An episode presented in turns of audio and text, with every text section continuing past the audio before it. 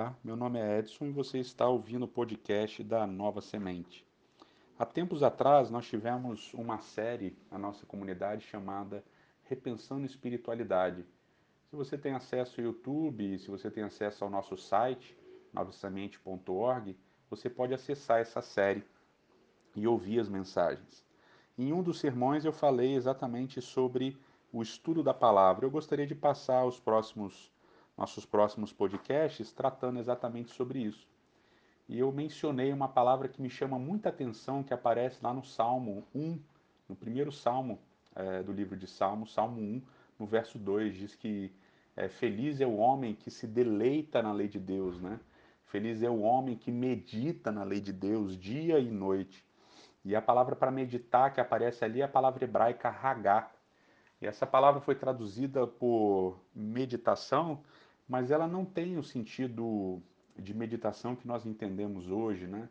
A ideia de uma meditação oriental, de uma, um, um momento de ficar em silêncio, completamente em silêncio, fechar os olhos, esvaziar a mente. Não, pelo contrário, essa palavra ela tem um significado bem, bem concreto. Ela aparece, por exemplo, no livro de Isaías, se referindo ao barulho que o leão faz quando está sobre a sua presa comendo aquele barulhinho de, de saborear a sua presa. Né? A ideia é justamente é, de transformar a, a leitura da Bíblia em algo que traga, que, que, que gere essa, esse ruminar, né? essa, esse barulhinho de, de, de prazer, de saborear alguma coisa. É exatamente isso que a Bíblia vai apresentar em diversos momentos no livro de Jeremias, no livro de Ezequiel, eles também são colocados diante de livros que devem ser comidos. Mas talvez o texto mais clássico sobre isso apareça no livro de Apocalipse, no capítulo 10, no verso 9 e 10, quando um anjo aparece ao profeta João com, com um pequeno rolo e ele diz para João: Toma e coma, e vai ser amargo no seu estômago, mas vai ser doce na sua boca. E aí então João toma o livro da mão do anjo e come esse livro, e realmente ele é doce na boca, mas é amargo no estômago.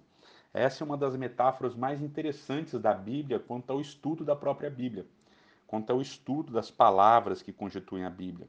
Quer dizer, a metáfora é que nós devemos nos alimentar da Bíblia, nós devemos buscar na Bíblia é, um, um processo muito mais do que uma leitura mecânica em busca de dados, em busca de data, em bu de datas, né, em busca de ferramentas de informação, mas a gente deve transformar a leitura da Bíblia num, num processo de alimentação, né, de alimentação. As palavras elas devem ser mastigadas, elas devem ser quebradas em pedaços menores, assim como a gente faz com, com a comida ao mastigar, né?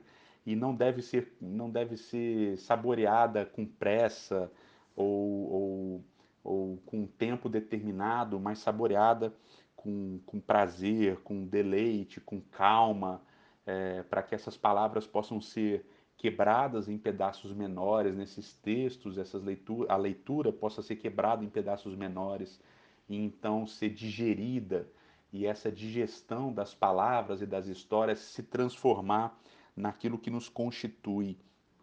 Né? Talvez essa metáfora seja a metáfora mais completa, porque ela transforma a palavra não em algo estático e morto, mas em algo vivo e que traz vida, que proporciona vida. Então, as palavras é, que a gente lê são palavras sagradas, é, inspiradas por Deus, e elas vão então ser saboreadas, né, engolidas, mastigadas, e elas vão ter um efeito sobre a gente, um efeito constitutivo da nossa identidade. Né? Muitos médicos e nutricionistas eles dizem, né, você é aquilo que você come. Então, para dignificar nosso corpo, nosso espírito, nossa espiritualidade, nós precisamos transformar a leitura da palavra de Deus em algo que seja mais do que apenas uma leitura formal, nós precisamos transformar a leitura em alimentação. Né? Nem ler muito, porque a gente não deve comer muito, mas também não ler pouco, porque senão a gente vai ficar subnutrido. Então a gente precisa encontrar a medida exata de comer esse livro não apenas ler, mas comer esse livro e transformar esse livro naquilo que nós somos, naquilo que constitui a nossa identidade, assimilar as palavras, assimilar as orações, assimilar os cânticos, assimilar as histórias e transformar isso, metabolizar isso naquilo que constitui a nossa identidade.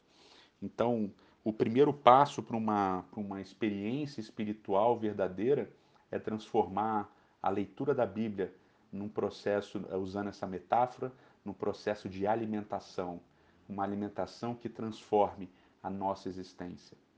Que Deus te abençoe. Um bom sábado e que a gente possa, através da leitura da Bíblia, transformar o nosso ser é, e nos transformar em pessoas saudáveis espiritualmente através da leitura da palavra de Deus.